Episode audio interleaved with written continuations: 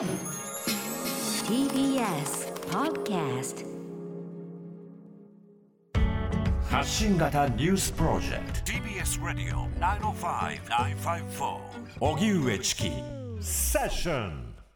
アメリカ大統領選激しく競り合う展開。アメリカの大統領選挙は各州で開票が進んでいて共和党トランプ氏と民主党バイデン氏が激しく競り合う展開が続いています TBS のまとめによりますと午後3時現在民主党のバイデン前副大統領が東部ニューヨーク州や首都ワシントンで勝利を確実にして223人の選挙人を獲得一方、共和党のトランプ大統領は激戦州のうちフロリダとオハイオ州で勝利して174人の選挙人を獲得しています。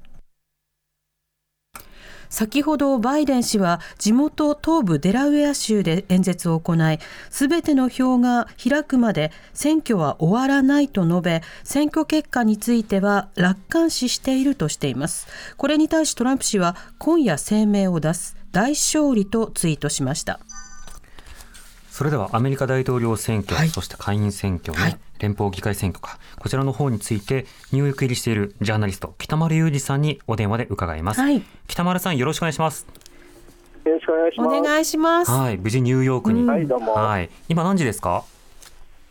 1時36分ですね、未明の。ああ、なるほど。となると、まだまだちょっとうん結果がわからない中で、一日を過ごす、夜を過ごすということになりそうですけれども、またこれ、本当にこの接戦になあの出だしの時はですね、ええもうちょっとお大差になるんじゃないかと言われてたんですけれども、はい。やっぱり同じようなパターンになってきましたね、うん前回のヒラリーの時とトランプの時と。うんで結局、最終的にウィスコンシン、ミシガン、ペンシルベニアはどこどうなるのかということで、はい。えーまあ、テキサスはトランプが今取りました、先ほど。え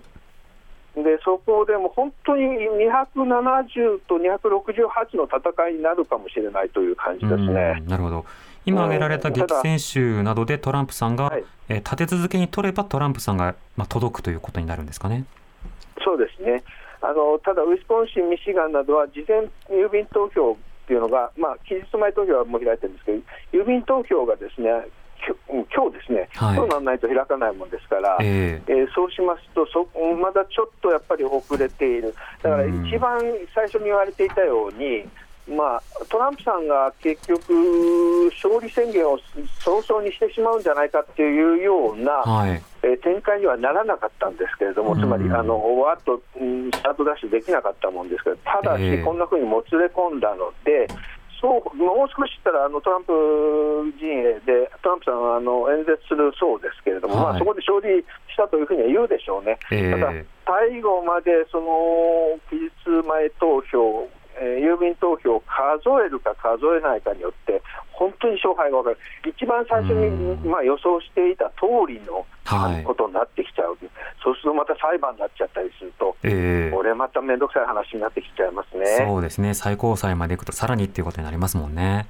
うんはいこれあの、まず街の様子いかがですか、今は？えー街はだから、ずっとさっきまであのタイムズスクエアにいたんですけれども、はい。えーぜ前回はほらあータイムズスクエアも、まあ、ココロナがなかったもんだから、みんなわーっと集まっていて、うん前回はでもところが9時、10時の段階でもうヒラリーが圧倒的に負けちゃっていたっていうのが分かったもんですから、はい。そこでもう大変な、あのニューヨークは民主党の地盤でしたんで、うん。で大変なその重たい空気が流れてたんですけど、今日はだから12時過ぎてもまだ分かんないもんですから、分かんなかったもんですから、はい。みんなだらだらとそこに、ただし観光客はいないので、若い人たちがそうですね、ざっとあのタイムズスクエア見て、数百人、2、3 200人、300人ぐらいかな。うん200人ぐらいしかいなかったんじゃないかな、うんだから圧倒的に数は少なかったですね。ただスクエアに200人って。えー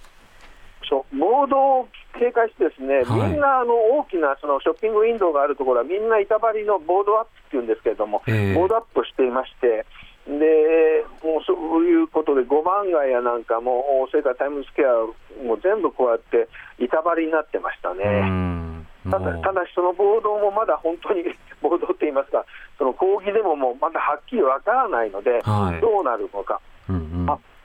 うん。多分ネバダも今、皆さんねバイデンテレビ見てるんが今、そうですね、のタイムズスクエアにあの電光掲示板みたいなのがあって、まあ、もうすすでにスクリーンなんですけども、そこでえ ABC、CBS、NBC の三大ネットワークがこうあのカウントを見せてるんですけれども、うん。音が流れないもんですからね、どういうふうになってるのかよくわからない、ただ、そのうんねあのその12時、10 11時ぐらいまでの段階では、ええ。まあ、どっちもどっちも本当にわかんない、 neck to neck っていうんですけども、そういう話だったので、いいまいちタイムズスクエアは盛り上がってはいなかったですね。なるほど。メディアの報道の特徴などは見ていていかがですか？メディアはね、ですから一番最初のスタートダッシュの時に、やはり世論調査のように開いていたんですね。はい。世論調査のお予想とほぼ同じ形で開いていたんで、これはもう世論調査通りに進んで、バイデンが圧勝するだろうという感じだったんですよ、最初の1時間ぐらいは、1時間半ぐらいかな。はい。でもそのうちにやっぱり、あのー基本的に一番当日に開票されるやつは、やっぱりトランプ票が多いもんですから、はい。えーそれでトランプ票がやっぱりどんどんどんどん出てきたときに、じゃあ、期日前、それから郵便がどこまで行くかっていうのがちょっと不安になってきた、うんそれで今は落ち着いて、両方ともさあどうなるのかっていう形で報道してますね。なるほど。この郵便投票なんですけれども、そのどれぐらい左右されそうですか？そすいません、ななあ郵便投票、今回あの、かなりの数があると思うんですが、この結果はどの程度結果に左右、影響を与えそうですか？でですから、一番最終的にウィスコンシン州、ミシガン州、そしてペンシルベニア州なんですね。はい。この3つに関しては、あのーその民主党票が多いので、うんそれで今のところは、まだウィスコンシン、この3州のところはトランプさんが優位に票を開けてるんだけども、それに、えー郵便投票が加わったときにどうなるかっていうのが、みんな、えー今、固唾を飲んで見守っているところです。うん両陣営がその間にどういった声明を出すのかっていうようなことも含めて、あのちょっともつれそうですけれども、これあのバイデンさんは、はい。まイデンさんは先ほど声明出して、えーちゃんと待ちましょうという話でしたね。うん。トランプはこれから、トランプさんはこれからあースピーチをするらしいですけどね。えーそれぞれのツイートも特徴的でしたね、あのトランプさんがもうすぐ声明を出す大、はい。あの勝利だっていうふうにツイートしているのに対して、確かバイデンさんが、あのこれはあの私たちの、えー国でもあ、トランプの国でもバイデンの国でもなくて、えー投票者の方々のみんなの国なんだっていうことをツイートしていて、キャラクターもだからカウン、トしなくちゃいけないと。うん。うん、違うわけですね。ただこの集計をただめぐっ、て、ねやっぱはい。今回、今回そのものすごい数の期日前投票と郵便投票があったでしょ、1億はい。100万人ということで、えーでこれが一番最初に圧倒的にやっぱり民主党がとあの民主党が優位だというふうに言われていて、えーそうすると、トランプ自体もですね結局、得票数を増やしてるんですよね、クリントンよりもね、はい。クリントンの時よりも前回よりもね。うんうんということは、やっぱりそのおトランプ支持者層がやっぱりこの民主党のその反トランプ票というものに触発される形で盛り上がってきたと、ええ後半に最終的に、この最終的にやっぱり、まあ、1週間ぐらいでしょうかね、うんそういう形で出てきてるんじゃないかなと思いますね。だから投票日3日の投票日に行った人は圧倒的にやっぱり、えー共和党の支持者、トランプ支持者が多かったということでしょうね。うんこれあの同時に行われている連邦議会選挙、こちらはいかがですか？はいはい。まあ、これ、あの下院の方は、えーまあ、ああの民主党が多数党であるということはもう確定したようです。はいただ、上院の方が本当にあと1票取れば、いあの民主党が取れるんだけれども、ええーさて、多数派になれるかなれないか、ぎりぎりのところでしょうね、今ね。んなるほど。これ両方で民主党が勝つとなると、議会のあり方と、それから大統領との関係、ここいかがでしょうか？えー両方で民主党が取れば、た大統領がトランプになっても、トランプはレイムダックになるということでしょうね。うんただし、上院を取らなければやっぱり人事権というのがあるので、外交と人事の問題というのがあるので、そうすると、もしトランプが再選したら、えー大粛清がこれから始まるでしょうね。うん。粛清。っていうのは、うん、粛清っていうのは、例えば政府の関係者、もう一回そのお閣僚の問題、それから、ええ。えーいろんなところの役員の話っていうのは、全部こうまた粛清が始まるでしょうね。はい。まあ、特にその科学者代表なんかをクビにしろなんて、ね、コールも起きていましたよね。ファウチ博士ですね。ええ。うん。その辺とか、やっぱりあと、まあ、いろいろ閣僚の中でも、まあ、一